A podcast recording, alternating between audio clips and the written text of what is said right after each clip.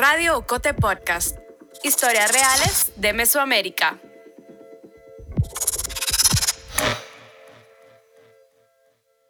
Y sin embargo, se mueve.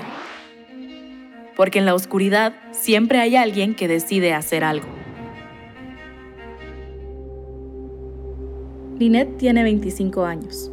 Es una mujer bajita y delgada. Tiene el pelo oscuro, grueso y ondulado, cortado a la altura de la nuca. Es un sábado de 1984. Se prepara para salir de casa, en la zona 7 de Ciudad de Guatemala. Tiene un almuerzo familiar. Lleva a su hija de un año, Alejandra. Es el cumpleaños de su cuñada, la hermana de su esposo Fernando.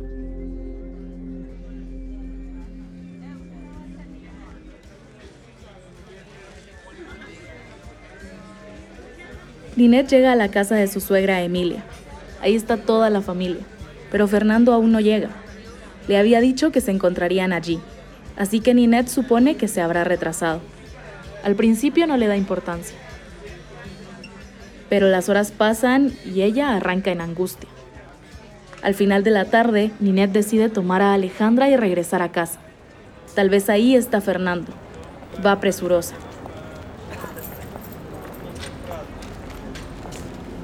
Entra en casa, pero está vacía busco a mi suegra, eh, las dos juntas no sabemos qué hacer porque empieza a anochecer, eh, luego tocan a la puerta, pero no la puerta del garage, sino la puerta de adentro. Y me sorprende, me han hecho un silbido como el que Fernando siempre me hacía y yo pensé que era él. Esperanzada, Nineta abre la puerta. Seguro era Fernando, tenía que ser él, ¿quién más? Pero al otro lado hay unos hombres armados. Entran casi a la fuerza y le dicen que van a buscar unos papeles. Me dicen cosas confusas como que quieren que entregue todo lo que yo tenga de Fernando y que eran sus amigos. Después me dicen que no y yo, bueno, voy hacia el cajoncito de la que teníamos, ¿verdad? Y ahí doy los documentos que él tenía, que eran documentos de la universidad, del sindicato, porque él estaba sindicalizado pese a tener prohibición por ser empleado de confianza. Hoy, casi 40 años después, en esa misma casa de dos niveles, con un jardín al frente, Ninette señala los lugares por los que pasaron los hombres. Cómo entraron a cada cuarto, también al de su hija Alejandra. Vieron de arriba a abajo. Abrieron gavetas, armarios y cajones. Emilia y Ninette observaron la escena impotentes. Después de registrar todo, los hombres salieron de la casa. Eh, ya cuando se van me dicen, dependiendo de lo que encontremos, es que regresa Fernando. Y yo ahí entendí, ¿verdad?, lo que estaba pasando. Pues fue terrible para mí. Trato de salir a, a hablarles y empiezan a saltar del techo de la casa a otras personas que yo ni cuenta me di en qué momento se subieron al techo de la casa. Veo los carros, es un carro rojo, uno blanco, sin placas, y se van.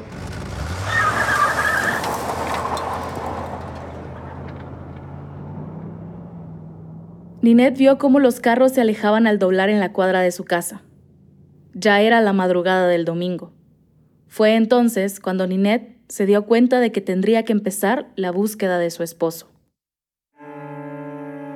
Soy María Olga Domínguez Ogaldes, periodista de Ocote, y en este episodio de Y sin embargo se mueve, conocerás la historia de Ninette Montenegro, una de las fundadoras del grupo de apoyo mutuo GAM, que años después sería diputada del Congreso de Guatemala. Una mujer que nunca se cansó de exigir respuestas. En un momento de oscuridad y de terror, decidió seguir moviéndose para encontrar la verdad, a pesar de todo.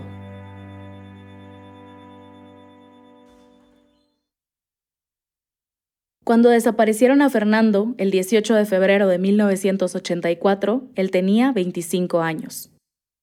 El término desaparecido para Guatemala, para Latinoamérica, es tan comprensible porque justamente surgió acá. Fue el eufemismo para nombrar a las víctimas del terrorismo de Estado de la dictadura militar en Argentina entre 1976 y 1983. Como explica el periodista Julián Casanova en El País, el término desaparecido ya lo había definido uno de los golpistas del 24 de marzo de 1976, el general Rafael Videla, en respuesta a las primeras indagaciones y presiones internacionales sobre la represión. Mientras sea desaparecido, no puede tener ningún tratamiento especial.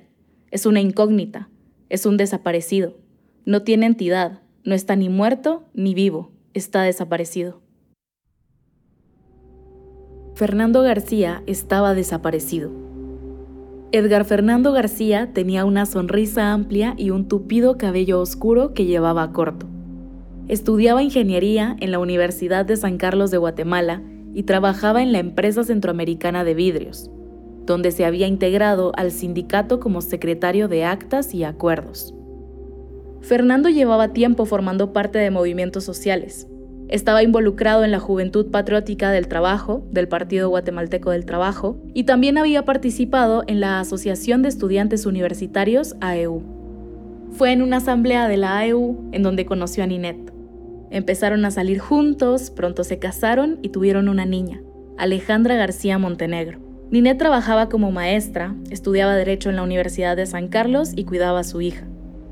Los dos sabían que estar vinculados en movimientos sociales los ponía en peligro. Él trataba de que yo no me preocupara porque vivíamos un ambiente de terrorismo de Estado en el que cualquier persona, por pensar diferente o ser opositor, o era detenida, desaparecida, o era asesinada. O... El contexto era hostil. Se vivían los años más crudos del conflicto armado en Guatemala que duró desde 1960 hasta 1996, 36 años. En el gobierno de Romeo Lucas García, entre el 78 y el 82, operaban con fuerza los escuadrones de la muerte. La oposición política y los grupos sindicales en la capital eran perseguidos. Según el resumen de inteligencia militar del Archivo de Seguridad Nacional de Estados Unidos, que resguarda decenas de documentos de Guatemala, para 1982 ya se había puesto en marcha operaciones contra insurgentes en Quiché. Ese mismo año, el general Efraín Ríos Montt dio un golpe de Estado contra el gobierno de Romeo Lucas García. En el mandato de facto de Ríos Montt se ejecutaron planes que buscaban destruir los pueblos y aldeas sospechosas de apoyar a la guerrilla. Un telegrama desclasificado por la CIA revela que, en ese momento, el ejército estaba convencido de que la población Ishil apoyaba a estos grupos. En este periodo también aumentó la vigilancia y control sobre sindicalistas y estudiantes, y también la desaparición forzada.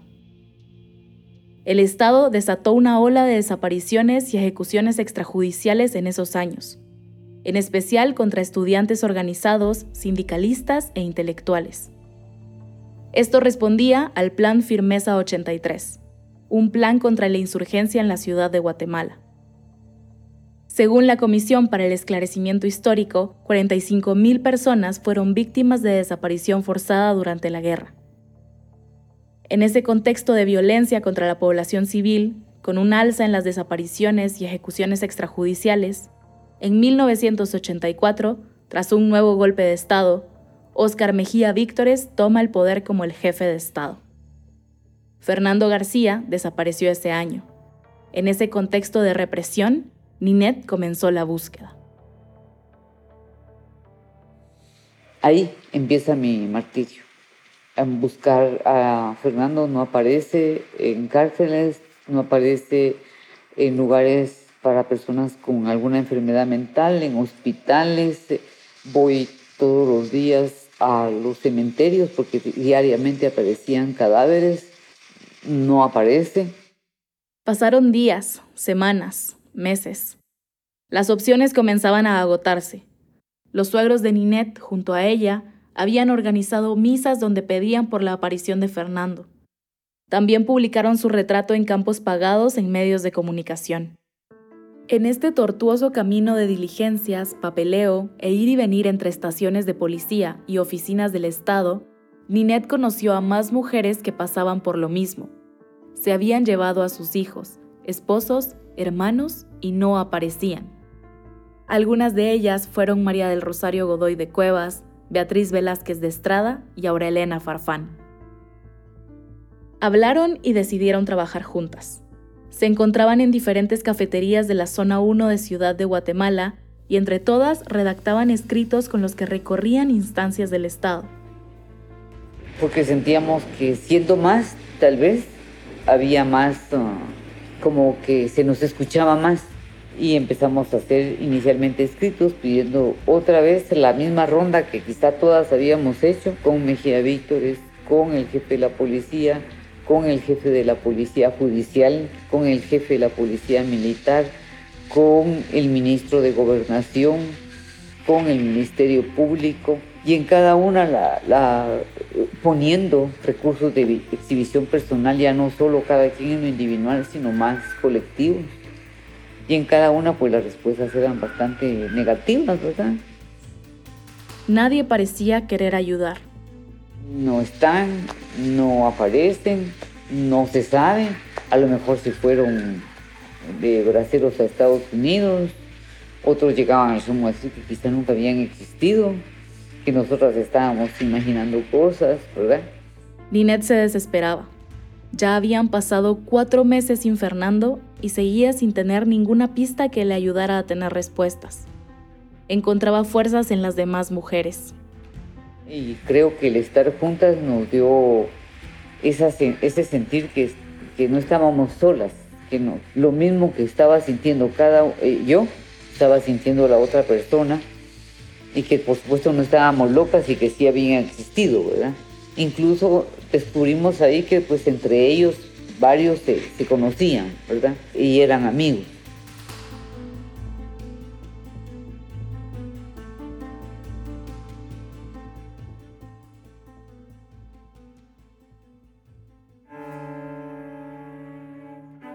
En junio de 1984 nació el Grupo de Apoyo Mutuo, más conocido por sus siglas, GAM.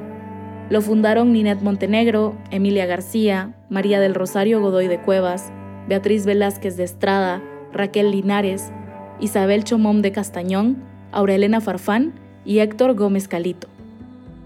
El GAM comenzó a recibir apoyo de brigadas de paz. Esta organización internacional les ofreció protección y un espacio para sus reuniones. Su sede estaba en la zona 11 de Ciudad de Guatemala. A la primera reunión llegaron 25 personas. Donde ahí era donde nos reuníamos, Para poder idear qué es lo que tendríamos que hacer. Si ya habíamos explicado, si ya habíamos pedido citas, si ya habíamos agotado todos estos recursos legales, ¿qué nos quedaba? Entonces empezamos a tomar medidas de hecho.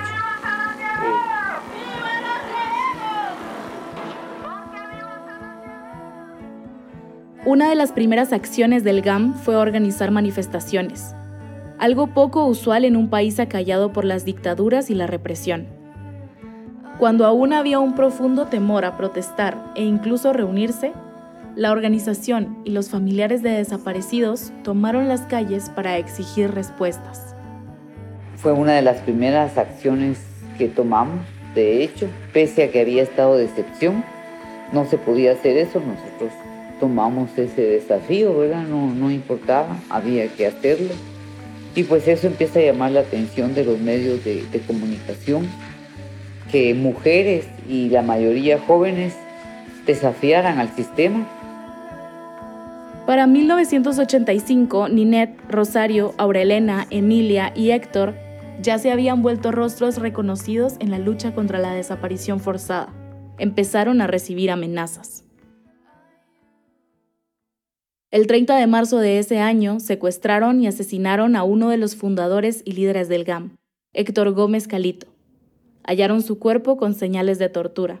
Le habían cortado la lengua. Cinco días después, el 4 de abril, fue asesinada Rosario Godoy de Cuevas, una de las caras más visibles del grupo, junto a su hermano y su hijo de tres años. Para entonces había pasado ya un año desde la desaparición de Fernando, el esposo de Ninette. Las negativas sistemáticas, la desesperación, la angustia que crecía, el tiempo pasaba, el tiempo era letal para nosotros. Nosotros pensábamos que cuanto más tiempo pasaba, obviamente había más posibilidades de que ellos eh, los ejecutaran eh, en las cárceles clandestinas o los mataran a torturas, ¿verdad? Ante el silencio, en octubre de 1985, la Junta Consultiva del GAM, en la que estaba Ninet, consideró que tenían que hacer una acción más contundente. Decidieron tomar la Catedral Metropolitana. Obviamente lo planificamos. Muchos días antes cómo íbamos a hacer, eh, cuando no había feligreses, cuando estaba vacía la iglesia. Nos organizamos para estar haciendo como vigilancia, ¿verdad? Eh, sí que haciendo inteligencia casi que, ¿verdad? Pero inteligencia civil. Se turnaban para caminar cerca de la iglesia, en el centro histórico de la capital de Guatemala, frente al Parque Central, y observar el 31 de octubre, a las 9 de la mañana, cuando no había nadie cerca, alrededor de 80 personas del GAM tomaron la Catedral Metropolitana. Adentro había 15 personas que en las primeras horas de la tarde fueron dejadas en libertad.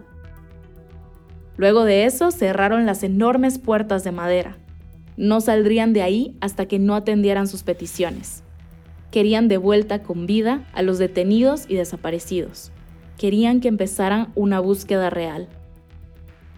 Según una nota de la hora de ese mismo día, era la primera vez que un grupo de personas irrumpía en las instalaciones de la iglesia con un fin político o humanitario.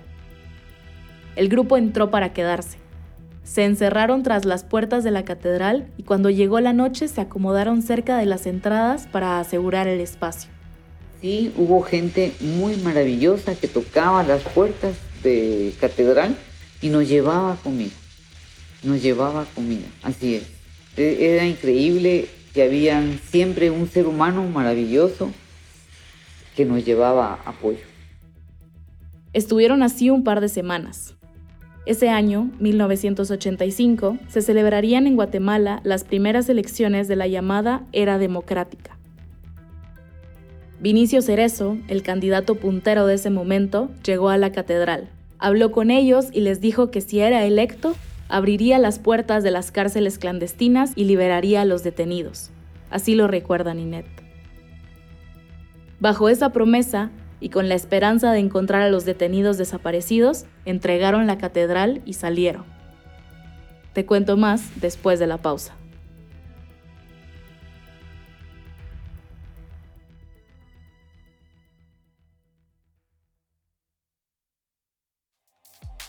Estás escuchando el especial de Radio Ocote Podcast y sin embargo, se mueve.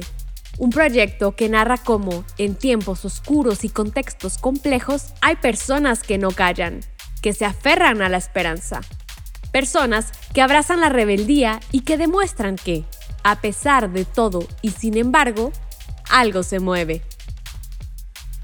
Para enterarte del lanzamiento de cada nuevo episodio y de los demás contenidos de Ocote, te invitamos a suscribirte a nuestra newsletter El Correo de Ocote y a formar parte de La Fogata, el círculo de oyentes de Radio Ocote Podcast. Una vez al mes nos reunimos para escuchar el estreno de un episodio y hablar con sus protagonistas. Búscanos en Facebook como La Fogata. Porque significa el camino de la democracia, porque esa estrella significa el camino de la hermandad entre los hombres. Un gobierno democrático quiere decir un gobierno del pueblo, un gobierno para el pueblo y un gobierno por el pueblo.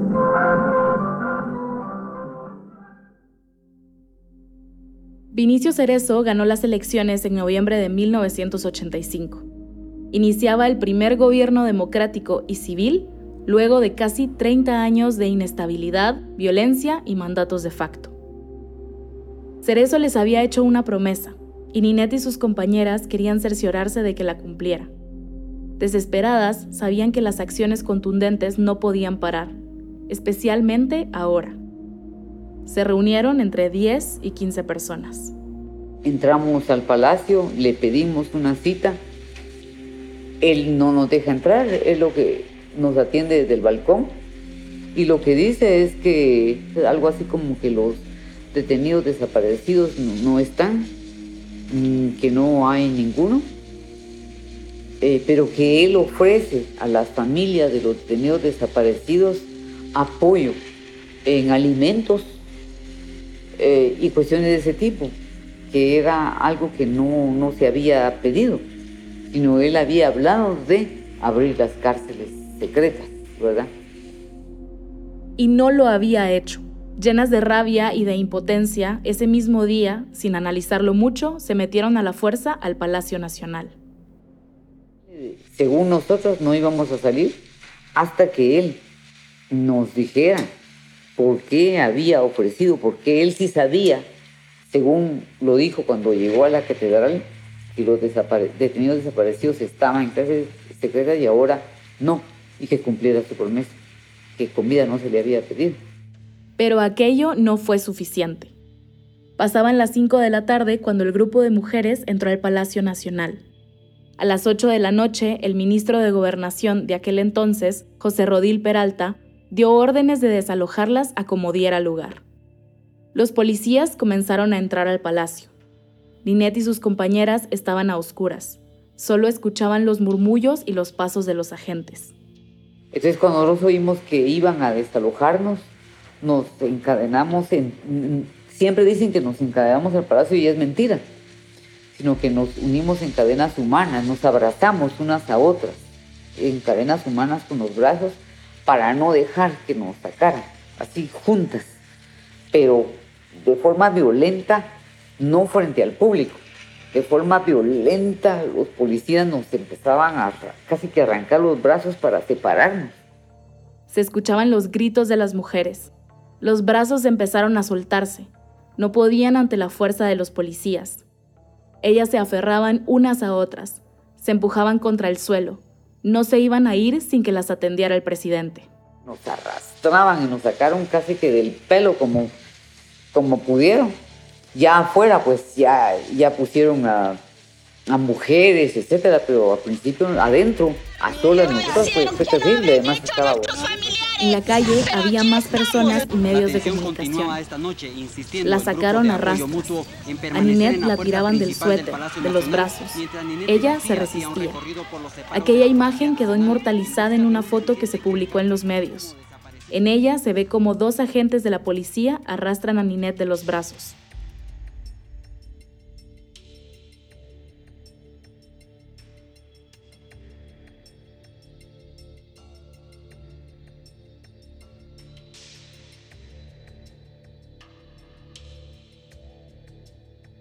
Para ella los recuerdos son vagos. Fue un momento de mucha tensión. Supongo yo, yo solo oigo ruidos de radiopatrullas, luces rojas, no veo a nada, no veo a nadie. Oigo que, que una compañera me grita, nos querían meter a las radiopatrullas y nuestro terror es si nos metían a las radiopatrullas a lo mejor nos desaparecían como hicieron con nuestros familiares, ¿verdad? Ninette confirmó que ni con un gobierno civil y elegido democráticamente iba a tener respuestas. Su esposo llevaba dos años desaparecido. No tenía la menor idea de dónde lo tenían, ni si seguía con vida. A pesar de ello, Ninette y las otras mujeres que buscaban a sus personas amadas no se daban por vencidas. Miren, nosotros éramos mujeres muy corajudas, muy corajudas. Quisimos algo que quizá otras mujeres no han repetido en la historia de este país. Y de verdad, estábamos dispuestas a todo. Muy corajudas. No se imagina usted cuánto coraje tenía. Y era coraje, enjundia y también grima por lo que nos habían hecho. Era, era, o los devuelven o los devuelven, eso era. Ninette sigue convencida que hizo lo necesario, hizo lo que pudo, aunque al final no lograra cumplir con el objetivo de encontrar a Fernando. El GAM nunca debió haber existido, ni ninguna organización de familiares de detenidos desaparecidos, porque debió haber siempre prevalecido en Guatemala el Estado de Derecho. Y cualquier persona, por muy delincuente que fuera, tiene derechos a, defenderse y, debió, cualquier persona en lugar de ser detenida y posteriormente desaparecida, debió haber sido llevada al sistema de aplicación de justicia. O sea, lo que ocurrió es inaceptable y verdaderamente imperdonable. Para Ninet Montenegro, tener un familiar detenido desaparecido es un drama y un sufrimiento inexplicable. La desaparición nunca se cuenta en pasado, queda en presente para siempre. No sabes si la persona que quieres está viva, si la asesinaron, dónde dejaron sus restos, para hacer ese ritual tan humano del duelo. Ninette siguió activa en el GAM hasta 1994, 10 años después de la desaparición de Fernando. Yo me recuerdo muy bien que cuando Fernando tenía ya 10 años de secuestrado, para que mi hija no oyera, siempre que lloraba me encerraba en la bañera, ¿verdad? Y me encerré en la bañera y lloré muchísimo, muchísimo, muchísimo. Y allí entendí que si algún día Fernando iba a regresar, iba a ser en huesos. Ahí entendí que nunca más lo iba a volver a ver. Y también entendí que no iba a olvidar. Años después, el rostro de Edgar Fernando García apareció en el diario militar un documento que registró información sobre personas que pertenecían a organizaciones, sindicalistas, periodistas. Personas consideradas subversivas por el aparato estatal, que fueron detenidos y la mayoría ejecutados. Es decir, cualquiera que trabajara o participara en algún espacio que se considerara un peligro para el sistema autoritario. Nada se sabe de su paradero hasta la fecha. En 1996, Ninet llegó al Congreso de la República con el partido Frente Democrático Nueva Guatemala. Durante las cinco legislaturas que fue diputada, impulsó leyes a favor de la niñez y las mujeres. Más adelante fundó el partido político Encuentro por Guatemala. En 2015, durante su última legislatura, formó parte de la comisión pesquisidora que tenía que determinar si debían o no quitarle la inmunidad al presidente Otto Pérez Molina luego de haberse visto envuelto en un caso de corrupción. Desde su curul, Ninet Montenegro todavía guardaba esperanza de que Fernando apareciera. En 2005, la Procuraduría de Derechos Humanos descubrió millones de documentos de la extinta Policía Nacional, que más adelante servirían para fundamentar casos de ejecuciones extrajudiciales y desaparición forzada, como el caso de la desaparición de Edgar Fernando García es ahora el archivo histórico de la Policía Nacional.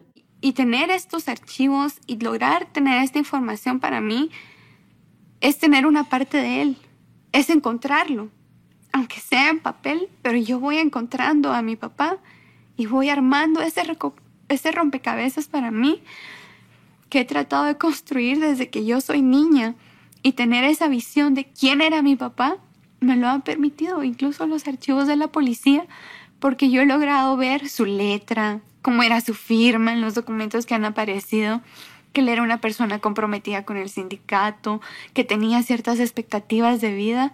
Todo eso yo lo he logrado encontrar por acá. Escuchas a Alejandra García Montenegro, hija de Ninette y Fernando, en una entrevista del documental Granito, Cómo atrapar un dictador, de la cineasta Pamela Yates. Para Alejandra, Ninette y la demás familia de Fernando, el descubrimiento del archivo histórico fue un paso crucial. A partir de esos documentos comenzó a construirse el caso y parecía que la justicia al fin llegaría. El Tribunal Octavo de Sentencia inició el juicio por detención ilegal, secuestro y abuso de autoridad en contra de Héctor Ramírez Ríos y Abraham Lancerio Gómez, dos de los ex policías que habrían participado en la desaparición forzosa del sindicalista Fernando García, esposo de la actual diputada Ninet Montenegro. Entre los archivos aparecieron documentos donde se registra un operativo de limpieza y patrullaje, ejecutado por la Policía Nacional durante el cual fue capturado Fernando García. La captura de Fernando también se encuentra registrada en el diario militar, donde aparece registrado en una sección titulada Control de folders de elementos ya trabajados. En él se encontraban los nombres, el nombre de los familiares y las direcciones de las personas a las que detenían. En una de las páginas estaba el nombre de Fernando, su dirección, lugar de trabajo. También registraron la fecha de su secuestro en la zona 11 de la ciudad capital. El 18 de octubre de 2010 comenzó el juicio. En este caso estaban sindicados el coronel Héctor Bol de la Cruz, exdirector de la Policía Nacional, y Jorge Alberto Gómez López, ex jefe del Cuarto Cuerpo. El 20 de septiembre de 2013, la jueza Yasmín Barrios, presidenta del Tribunal A de Mayor Riesgo, dictó sentencia. Este tribunal ha de resolver por unanimidad declara. Primero que los indicados Héctor Rafael Paul de la Cruz y Jorge Alberto Gómez López son responsables como autores del delito de desaparición forzada cometido en contra de la libertad y seguridad de Edgar Fernando García. Segundo, por tal delito se les impone a cada uno la pena de 40 años de prisión inconmutables. Diez años después, en marzo de 2023, ligaron a proceso a Hugo Rolando Gómez Osorio, también señalado de la desaparición forzada de Fernando. Gómez Osorio fue agente de la Policía Nacional. Tenía una orden de captura emitida en 2009. Lo capturaron cuando regresaba a Guatemala en un vuelo de deportados desde Estados Unidos. En el momento en el que grabamos este episodio, el caso en su contra estaba en etapa intermedia. La condena para quienes desaparecieron a Fernando llegó, aunque el paradero de Fernando García aún se desconoce. Y sí, hice un análisis hacia atrás y me di cuenta de todas las acciones que habíamos hecho que habían sido verdaderamente inéditas, extremas quizá el momento, únicas, irrepetibles posiblemente, riesgosas, pero lo hecho, hecho estaba y había una justeza en la causa que nos animó a hacerlas. Al pensar en el presente, en cómo ha evolucionado el país en los últimos 40 años, Ninet considera que aunque hay un Estado de Derecho débil, las cosas no son tan terribles como eran antes. Está segura de que falta unión, tal vez como la que ella algún día gestó.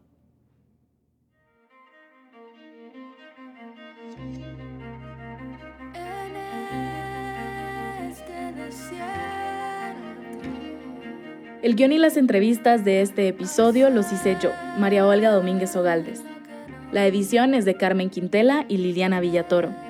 La música es de Mabe Frati. Isaac Hernández realizó el montaje y la producción sonora y musical con la asistencia de José Manuel Lemos. La ilustración de portada es de Oscar Donado. Ishmucaneus es coordinadora de comunidad y audiencias de Ocote. La voz institucional de Radio Ocote Podcast es de Lucía Reynoso Flores. Julio Serrano Echeverría es el coordinador creativo. Alejandra Gutiérrez Valdizán es la directora general y editorial de Ocote.